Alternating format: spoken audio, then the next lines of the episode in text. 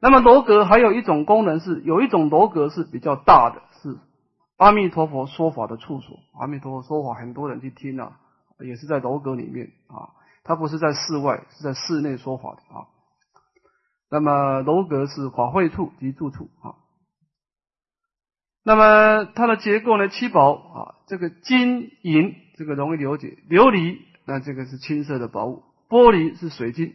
这个居渠，居渠呢，也是大师解释是一个大贝，一个很大的贝壳啊，青白相间，有青色、白白色相间的一种贝壳，这也是种宝啊。它的贝壳的颜色特别美妙，可以用来装饰。赤珠。这个赤赤珠呢，是一个红色的宝珠，红色的宝珠啊。玛瑙，玛瑙是一个暗红色的玉石，是一种石头，玉石，暗红色的玉石，玛瑙啊。用这个七宝把它做成这样的楼阁啊。我们娑婆世界的建筑物啊，福报大一点，顶多用木头。你看那个，你看那个弥陀院，就是全部用木头的。啊，在十几年前呢，八丈上盖那个盖那弥陀院呢，小小的这个弥陀院就花了一千多万了。十几年前，啊，你可想而知，用七宝把它盖起来，那花多少钱？我们好像没看到娑婆世界有这样大福报人用七宝盖房子啊。那么极乐世界的的楼阁呢，金银琉璃玻璃及赤珠玛瑙岩石之，把它庄严起来。啊，这个是楼阁庄严。第三个莲花庄严，池中莲花大如车轮，青色青光，黄色黄光，赤色赤光，白色白光，微妙相结。那么这个在这个七宝池八功德水当中呢，有这个莲花，它有多大呢？大如车轮。看我子的注解啊，龙王金轮炸四十里。且己最小者言：若计观经及无量寿会，大小实不可量，有同居净土，身相不等故也。那么大如车轮，这个车轮到底有多大呢？这个车轮不是我们娑婆世界那个车子的轮啊，是那个转轮圣王的轮宝啊。转轮圣王有七宝，他那个轮宝呢，他如果转轮圣王要游遨游四天下，去观察四天下的众生啊，他的轮宝在前面。带动他就飞飞到西空去了啊！有四十游四十公里就是一游巡啊，最小是一游巡啊。那么最多呢，在《无量寿经》上说啊，有百千游巡这么大。当然每一个人的身相不同啊，他招感的莲花也就不一样啊。大如车轮啊，是这样子啊，青色青光，黄色黄光，白色白光，微妙相接。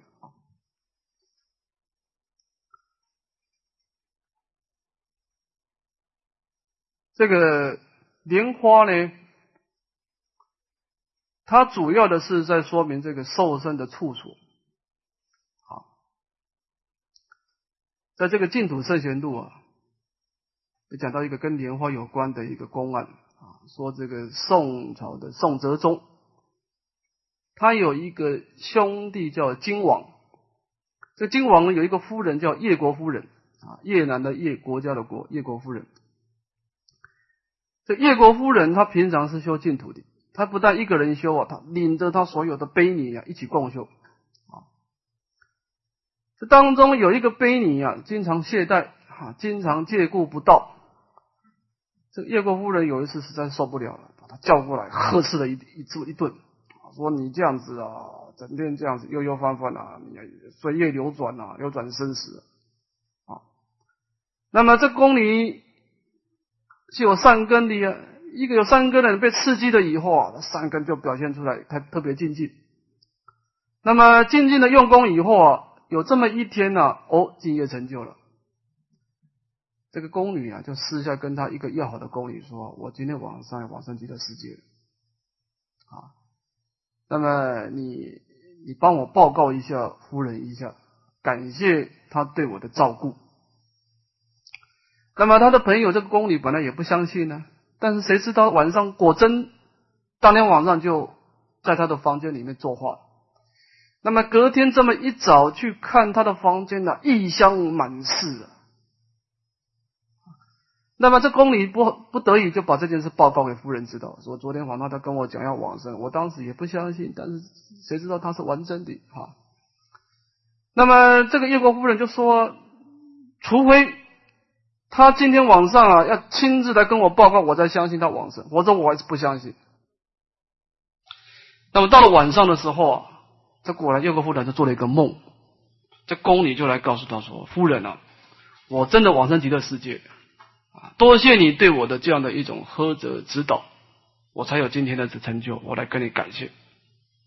那么叶国夫人说：“你到极乐世界，你可不可以带我去那个地方看一看呢？”这可以啊。那么在净土圣贤录上说啊，这个这个这个叶国夫人的神识就随着他啊，就到了这个一个地方，经过一个桥，一个半圆形的桥，这桥下就是就七宝是八功德水的境界啊。那这当中有很多莲花，不过他讲到这个红色、白色两种颜色，红色、白色莲花，有的很大，有的很小，有的枯萎，每一个莲花都挂上名字。哈 哈那么叶国夫人就问啊，说这个莲花为什么很有的很茂盛，有的很枯萎呢？这悲女说啊，说我们娑婆世界的众生啊，升起信愿以后啊，开始发心要念佛求生净土啊，这个极乐世界就出现一个莲花。那么你一精进，这个莲花就是开始茂盛放光；你一懈怠啊，这个莲花就开始枯萎啊。那么这个每一个莲花当中都有一个都有一个名牌啊，这看到是谁谁谁，他看到他宫殿里面有几个宫里都已经有名牌。那么这个叶国夫人说：“你可不可以看看我的莲花在哪里？”好，就带他去看。哇，他的莲花特别的大，特别的光明。那么叶国夫人看到就很高兴啊。那醒来以后也就身醒了。后来这个叶国夫人经过一年，第二年的生日，这个时候他再见沐浴啊，身体洗干净，放上干净的衣服啊，他亲自点香供佛。这个这个檀香一拿上去供上去，就站着就往生了，坐化站呃立化啊，坐脱立往，这不简单的啊。所以说呢，这个莲花呢。它是一个瘦身的处所，啊，好，我们看维大的注解。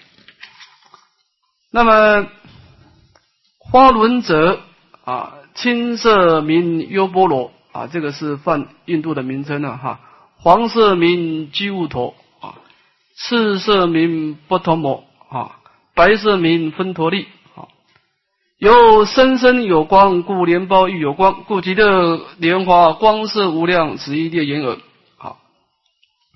那么极乐世界的胞胎的色身有光明，所以它的莲花也有光明啊。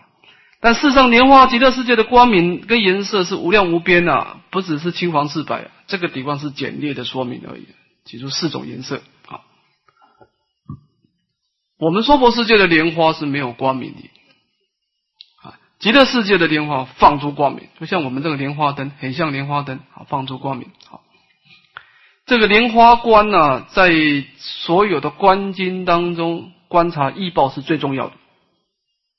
莲花观啊，所以我们五点计数法也不妨把每一点安置个莲花，因为这个莲花它是你第一个受身的因缘，受身的因缘啊，它比这个宝树啊，前面当然佛陀也讲到宝树啦、楼阁啦、八功德水啦，这都是一个异报的观法。但是这当中所有的观法当中，莲花是最重要的，跟你的关系最密切的，因为你未来是莲花化身，因为你临命终的时候，弥陀是拿莲花来接引你的，啊，所以莲花光很重要啊。那么这当中的莲花呢，它的情况，经文讲出微妙相结啊，看维大师注解，列叹莲花四德，持而飞行曰为。无碍曰妙，飞行则飞尘曰洁。莲花莲苞如此，深深可知。那么这个微妙相解，我们看欧子注解，直而飞行啊，就是这个莲花的纹路特别维细啊，不容易看得到，非常维细，直而飞行啊，这叫维。那么飞行则非尘曰劫，就是说它处污泥而不染，叫做劫。它的劫是不受染污的，非尘啊，这这些尘埃不能够染污，叫劫。这个无碍耶妙，这个我们直接看无碍啊，不容易理解。但是你看莲师大师的书抄就知道哈。这个妙这句话呢，是无障碍呢，莲师大师挤出的十种妙，十种妙呢，我们简单的讲出三种妙。莲花有三种妙啊，就是说呢，此方念佛花集标明，勤堕财分龙骨顿意，就是说。这个众生在这个地方念佛，此方念佛，这个花呢就标出它的名字了。这个这个莲花就标出这个名字啊。你是精进，这勤就是精进，惰就是懒惰，勤惰才分才分别呢。这个时候龙孤顿异，有的是龙啊茂盛，有的枯萎，就马上的有差异。这个是感应道交妙，这件事情妙。说你第一开始念佛，极乐世界就有一个莲花，你精进它就。浓，你一谢它就枯萎，这件事情真的是妙啊！感应道交妙。第二个，从空而降，引起往生，是动静一足妙。那么你敬业成就的时候呢，莲花呢从空而降，引起你的神识到极乐世界的七宝石八光多水去往生，这件事情呢动静一足妙，它能够动，能够静，它有这样的功德。是妙啊！第三种九品往生，随其速修，花开持树，不相错妙，是胜劣分明妙。说，所以你九品往生，随着你在过去因地的速修所栽培的功德啊，那么花呢开有持有树，有时候花一天就开，有时候九节十二节啊，花开的持树呢，有时候持，有时候树，它不相错妙。这莲花它一定会控制的好好的，什么时候该开，什么时候不该开，这个胜劣分明啊，殊胜跟低劣的分明妙啊，所以它这个妙。我只举出三个，大家有兴趣啊，把电视大师那个莲花的十妙读一读就知道啊，这叫做妙啊。那么莲苞如此，深深可知啊。这个地方呢？莲苞如此深深可知啊！我们可以稍微再把它说明一下。我们娑婆世界的果报体啊，这是一个臭皮囊，观身不净。好，这怎么会不净呢？因为你刚开始的缘起啊，这个种子啊，父精母血就是一个不净物。然后你父精母血在这个住处，在在哪一个地方酝酿长大呢？就是在这个身脏之下、手脏之上这件事情，它的滋养的地方，它居住的地方就是不净。从身处不净到住处不净，就知道这个这个色身长大以后啊，就是不净。所以中科八大师说啊，这个色身啊，你用四大海水来洗涤啊，洗到最后一个微极乐世界的莲花呢，它微妙相结，这个当中也露出了一个就极乐世界的果报体啊。特别的微妙相结。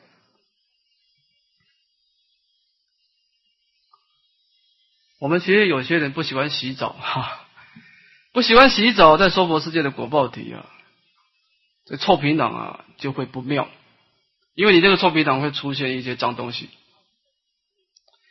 你到极乐世界你不洗澡可以哈，因为微妙相解，所以不喜欢洗澡的人到极乐世界非常的适合，这果报体不需要洗澡。怎么知道呢？因为它微妙相解啊，所以这个地方我们从极乐世界的莲花的当中，也可以看出极乐世界的果报体，它的本质是微妙相解的，特别的微妙，特别的相接啊。那么这个地方呢，是讲到深处庄严。好，我们看结世佛力，这庄严是怎么来的啊？看。看这段，这段经文是总结前面舍利佛极乐国土成就如功的庄严。那么佛陀呢，把它总结说啊，极乐国土前面的住处深处庄严，是成就如是的功德之所庄严。是什么样的功德呢？我为大师解释三种功德力。第一个，看佛的功德力，名上住处深处种种庄严，皆是阿弥陀佛大愿大行称性功德成就。故能遍言四种净土，普摄十方三世一切凡神力往生也。那么前面的住处庄严啊，就是这个七种南行、七种龙王、七种行树啊，这种宝树上的宫殿的住处。这个深处呢，就是七宝石八功德水上的莲花。这种庄严是怎么来的？是阿弥陀佛的大愿大行称性功德之所成就啊。这个我们要成就一起的应应化身啊，第一个要有愿力。所以阿罗汉为什么没有应化身呢？阿罗汉没有愿力。阿罗汉的心情只想要离开三界，他不想要成就国土，所以他虽然也积极了很多的善业，但是不能够成就如是功德庄严，没办法啊。就是说呢，菩萨在因地的时候，他就有一种愿力，他看到这个国家有盗贼啊，他看到很痛心啊，就发愿：我以后的成就的国土不允许有盗贼，好。那么他看到这个世界上有善恶道太痛苦了，他发愿以后我的国土不允许有善恶道啊。那么睡觉的时候他也化愿啊，以时寝息，但愿众生生得安稳，心这个心无生得安稳，心无动乱啊。那么他花了很多很多的愿，那么他把他的愿综合起来，就是他未来的国土的情形啊。当然这当中就要去积功累德，六波罗蜜大行。啊，你花的愿越多，你要成就一起的应化身，就时间更困难。啊，那当然阿弥陀佛的时间很长了，所以加一个大字。好，他的愿力圆满，他的心也特别的殊胜。啊，称性功德之所成就，故能片言四种净土成就的四种净土的庄严，普摄十方的凡圣的往生。啊，所以说呢，极乐国的成就都是功德庄严，就佛来说。佛陀的确是创造的这样的一种庄严的境界，是就着佛来说，好。那么对我们众生有什么样的关系呢？就看，那么就着众生来说是怎么回事呢？复次，佛以大愿作众生多善根之因，以大行作众生多福德之眼，令信愿持名者念念成就如是功德，而皆是已成，非经非道。那么。佛陀以他的大愿来创造了这个众生多善根之因啊，说不可以多，不可以少，善根福德因得生彼国啊，要多善根是往生的因，多福德是因。那么藕益大师后面会解释啊，说这个佛陀的大愿啊，是创造了这个名号的无量光，无量光义啊，这个大行呢是创造了无量寿。说阿弥陀的名号凭什么成为无量光、无量寿呢？凭的就是弥陀在因地的时候有大愿跟大行，好，就是佛陀无量劫来的大愿大行的积功累德，全部的设置在这个名号当中，所以在这名号呢有无量光的功德，无量寿的功德。那么这样子对我们众生有什么好处呢？使令我们信愿持名，我们在念心呐，去接触这个佛号的时候呢，念念成就如是功德庄严。就是说啊，前面的深处庄严、住处庄严。是怎么成就呢？就是你在念佛的当中呢，念念成就如是功德庄严，极乐咕噜成就如是功德庄严，就是你在念佛当中念念成就。而这些功德呢，皆是已成，非经非当，这个都是现成的，就是他立门果地教啊。你要是讲自立法门呐，那么你花了愿以后啊，那只是一个理想啊，你要点点滴滴再去栽培。所以，这个唐朝一个怀感大师，他亲近善导大师以后啊，他成就了念佛三昧，他亲身见到佛身现前，做了一个净土四净土情义论。他说，他说一个人修四念处，修十万亿劫如救头然的心情，修十万亿劫，比不上你一个人真真至诚恳切的念经南无阿弥陀佛。修如救头卵的心情，修十万亿劫。这当中就表述的自利门跟他利门的差别。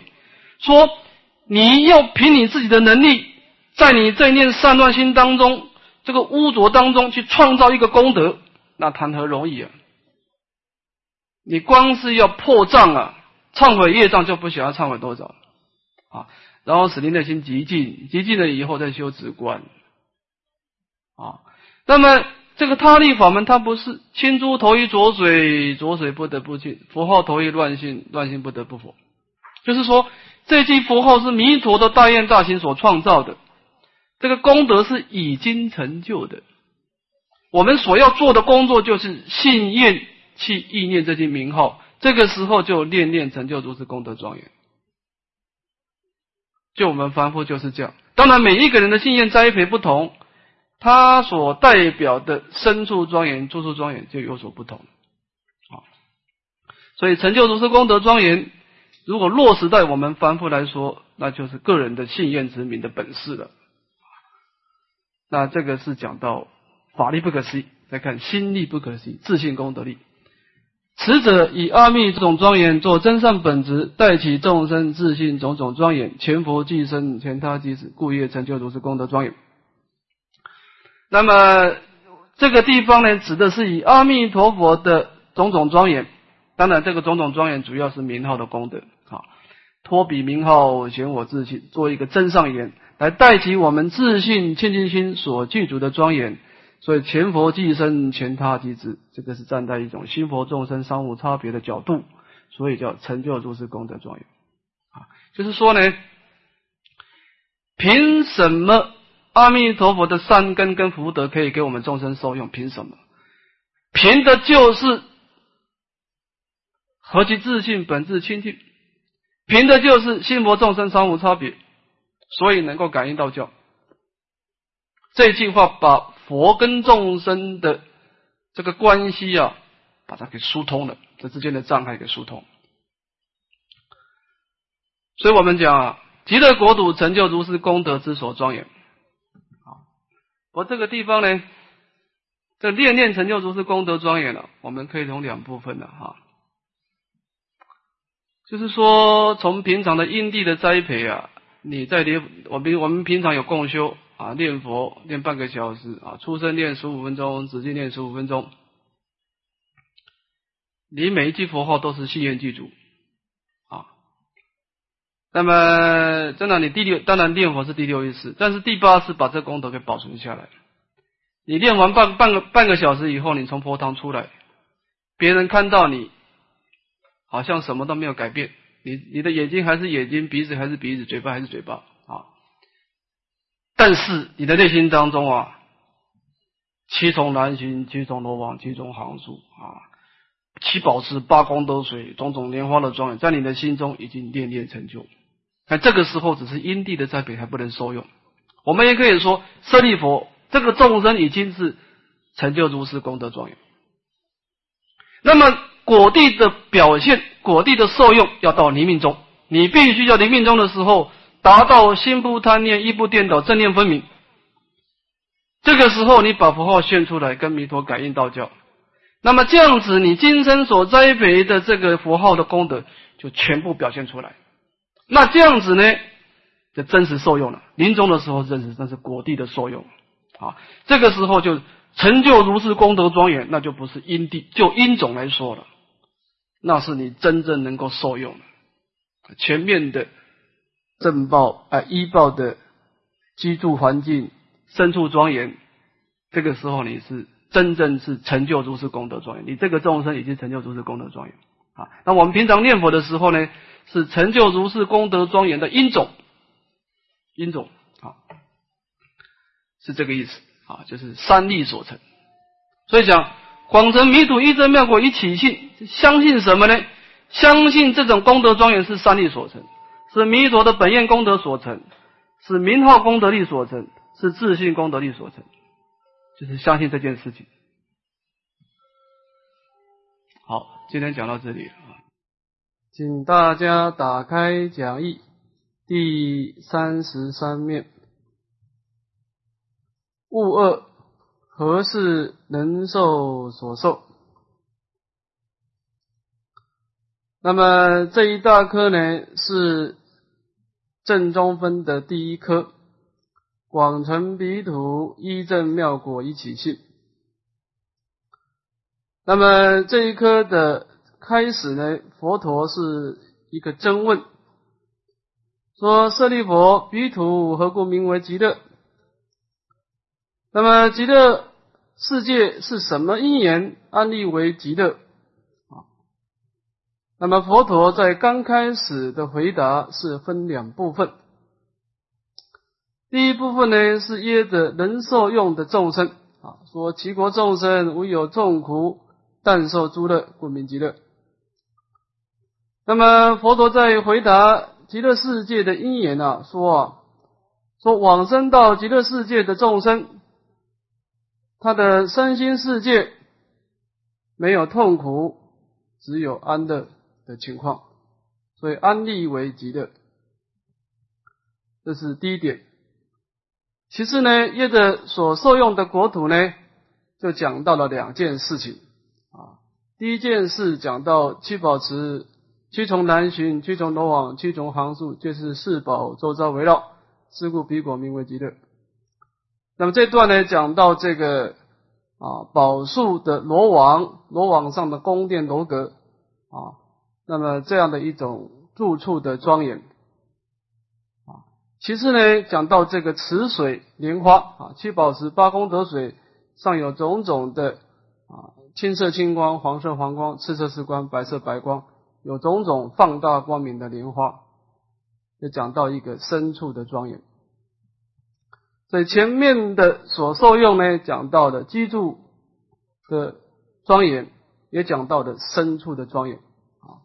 那么前面的回答都是个别的，就着某一个重某一个重点啊，讲到深处，讲到居处住处的一个重点的庄严。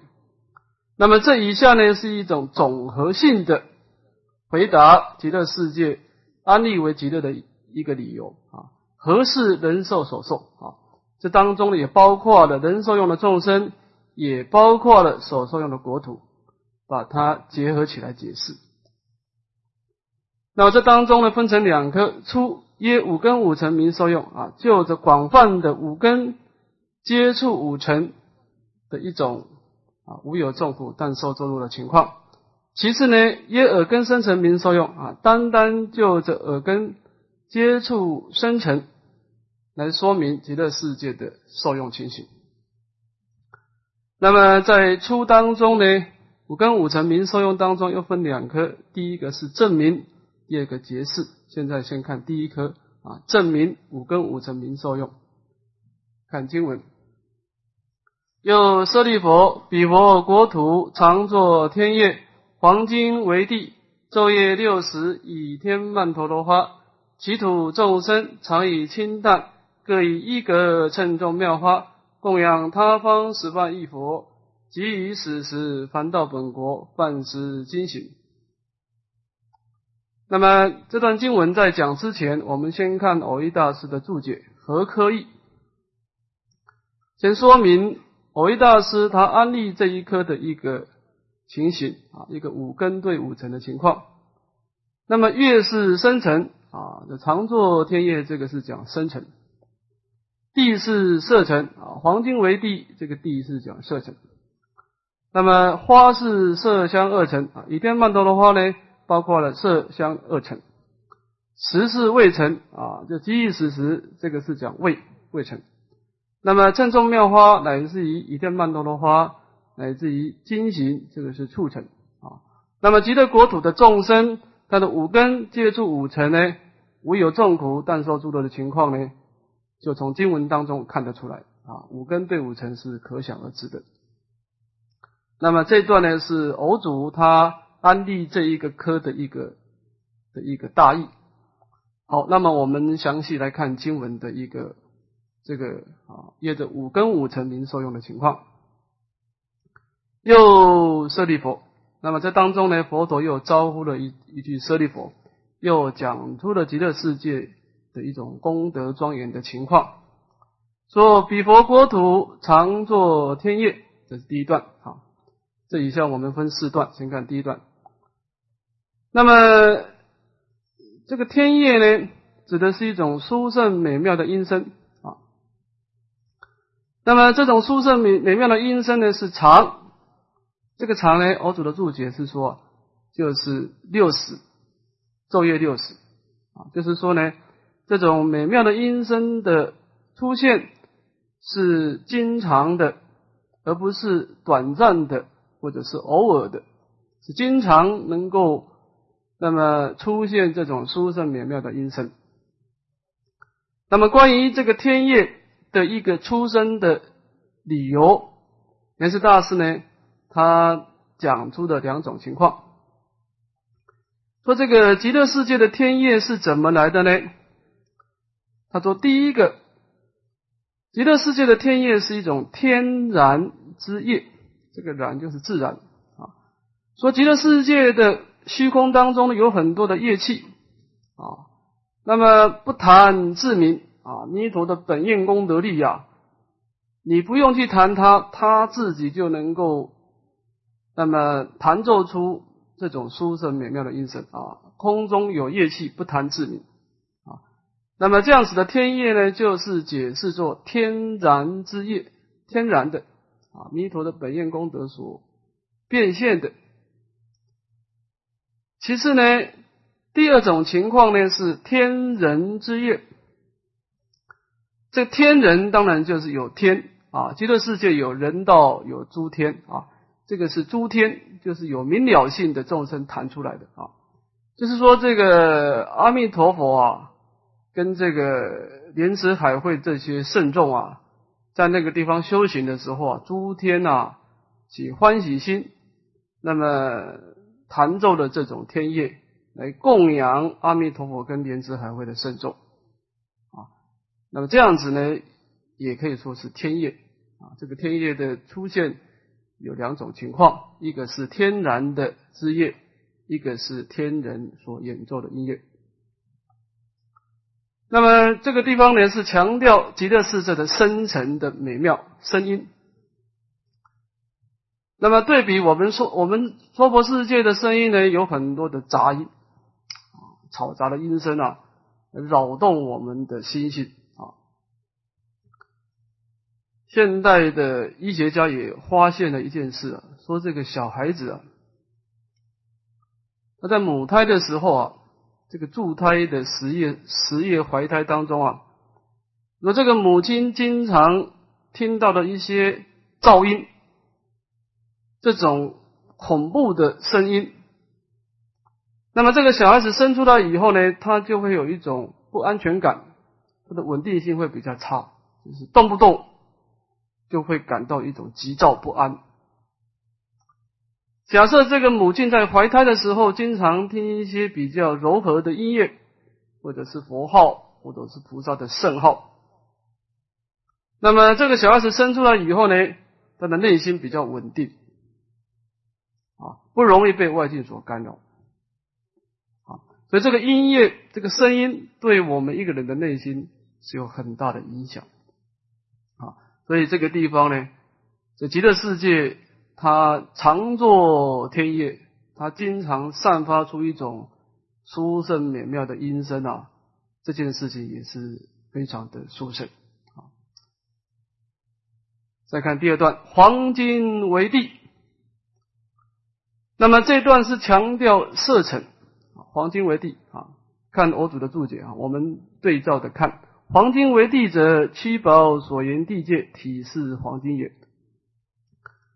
那么极乐世界的一报庄严，当然有很多的宝树楼阁啊啊，种种的这个莲花的庄严啊。不过这些所有的庄严都依止大地而住，所以这个大地的庄严，这个颜色啊。变成是很重要。这极乐世界的大地是一个什么样的情况呢？啊，黄金为地，就是说，基本上它的本质是黄金，但是呢，在黄金的当中呢，又以这个七宝来加以点缀、加以装饰，啊，这个叫做黄金为地，啊，这个是一种色彩。所以我们到极乐世界一望看过去啊，这个地上啊，放出这种黄金的光明。啊给人家一种高贵，黄金表示高贵啊，一种高贵的一种气氛啊，这是色尘的庄严。这第二段，再看第三段，昼夜六时，以天曼陀罗花，其土众生常以清淡，各以一格称作妙花，供养他方十万亿佛。那么这段经文当中就有两部分了，好，那么。我们先约着所受用，再约人受用解释。先讲所受用啊。那么所受用的话呢，昼夜六时，倚天曼陀罗花。那么前面的常作天业是强调极乐世界的一种虚空的庄严啊，这虚空当中有音乐来装饰这些啊虚空。那么黄金为地是讲大地的庄严，这个大地也有这个黄金跟七宝所庄严。那么周一六十倚天曼陀罗花呢，是在虚空跟大地的一个中间，是一种中间的庄严啊。说这个虚空跟大地之间有什么样的殊胜境界出现呢？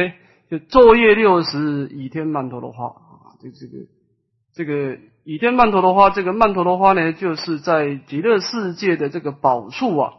这个八千游水呢，这个宝树啊，它有花，那么它就经常会从这个树上就这样降下来啊。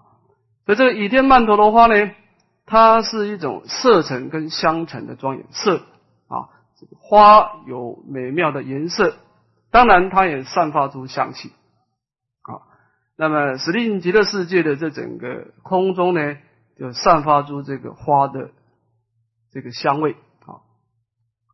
那么这段我们也看看我我主的注解哈，说这个日分初中后明昼三十，夜分初中后明夜三十，故应昼夜六十啊。那么这个古印度的一个一天，它是分成六时，一个时段是四个小时啊。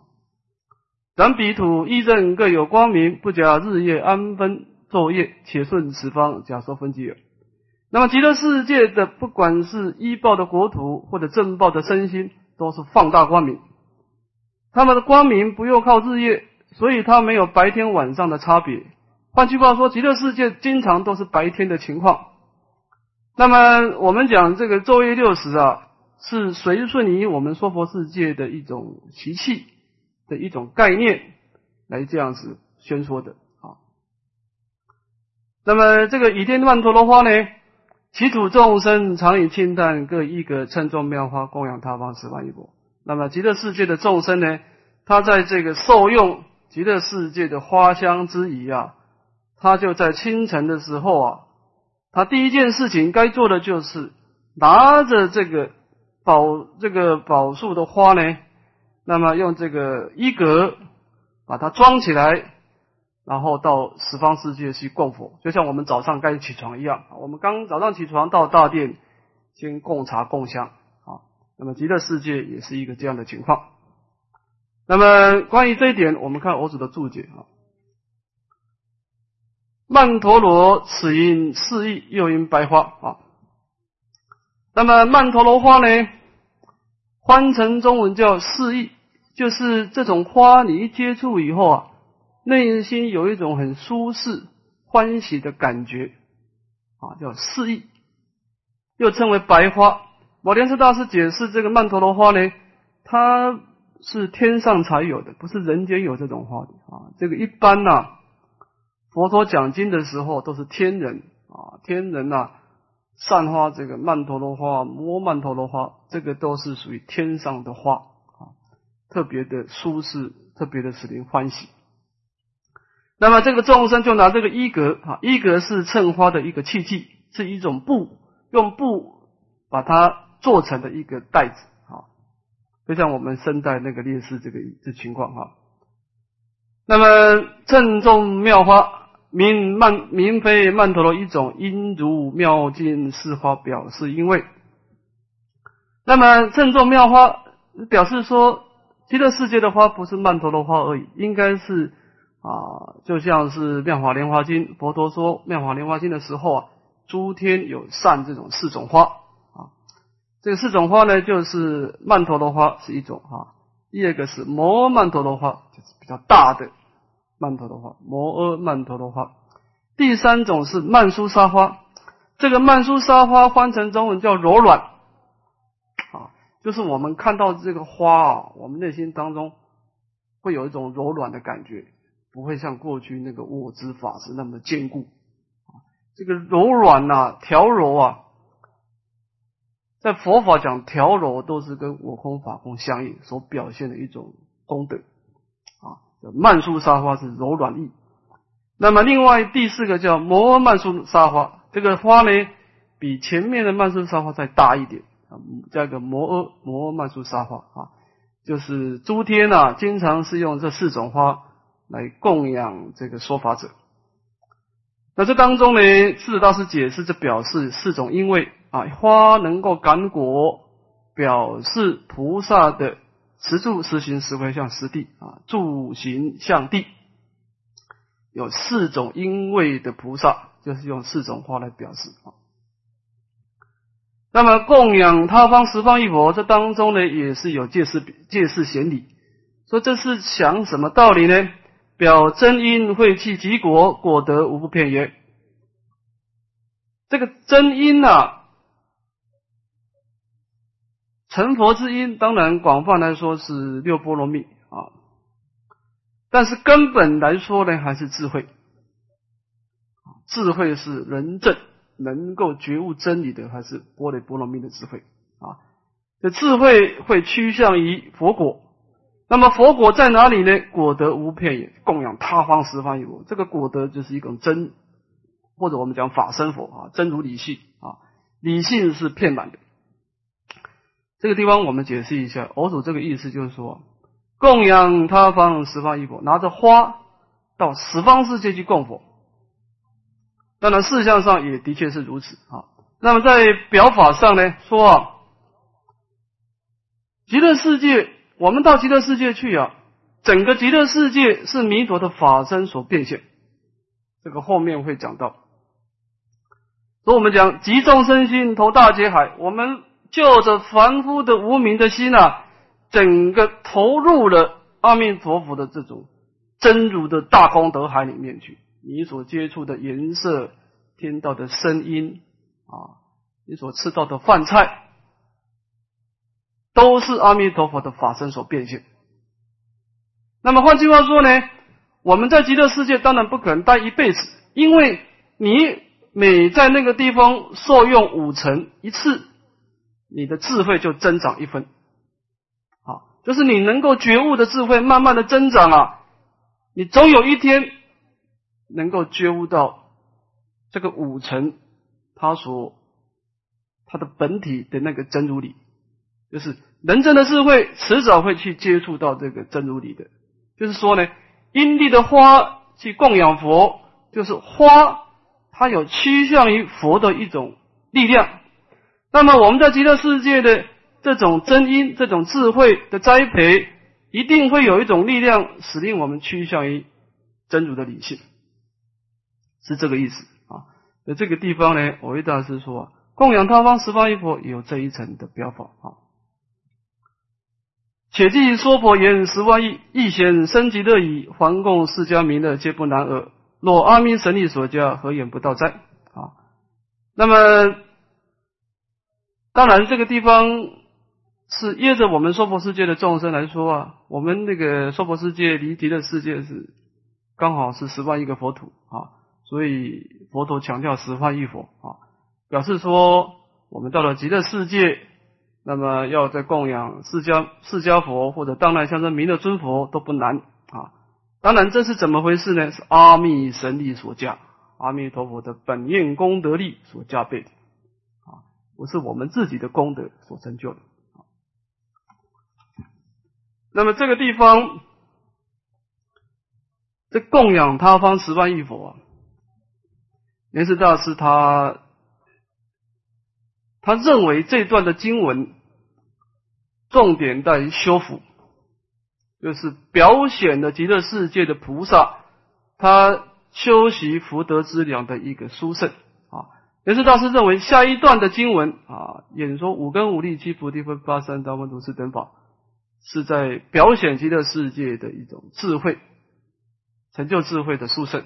那么这个地方是说，我们到极乐世界，当然我们一个菩萨为菩提道求生净土，当然我们不是去那个地方啊，住在宝树楼阁啊，欣赏黄金为地，倚天曼陀花如此而已。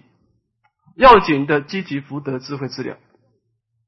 那么这个地方呢，也是大师讲供养他方十方一佛。因为佛是最殊胜的福田，所以这个地方是一个很重要的关键，所以释迦牟尼佛特别说明出来。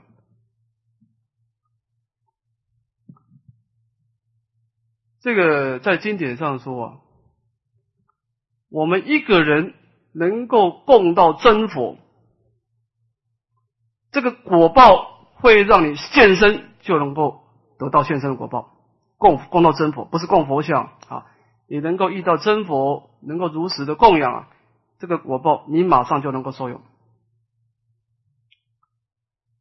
我在世的时候啊，佛陀在三个月结下安居啊，在社会国结下安居完了以后呢，就到了隔壁的波罗奈国去啊，就中印度的一个一个波罗奈国。这个波罗奈国这国王啊是信奉婆罗门。所以这个婆罗门的老师啊，就建议国王说啊，说这个佛陀要来到我们这个地方啊，油画，他有很多很多的真理要宣说啊，啊，有大广大的摄受力啊，你要规定所有的人民都不可以去供养佛陀，否则我们这婆罗门的建筑就减少。那么国王就召开整个国王之内啊，我他说啊，这个。这个佛陀来我们这波罗奈国游化的时候啊，谁敢供养佛陀，罚五百金，就就贴出这样的公告。那么释迦牟尼佛来的时候呢，这第一天呐，就带着这个比丘去托钵啊，就托空钵而回。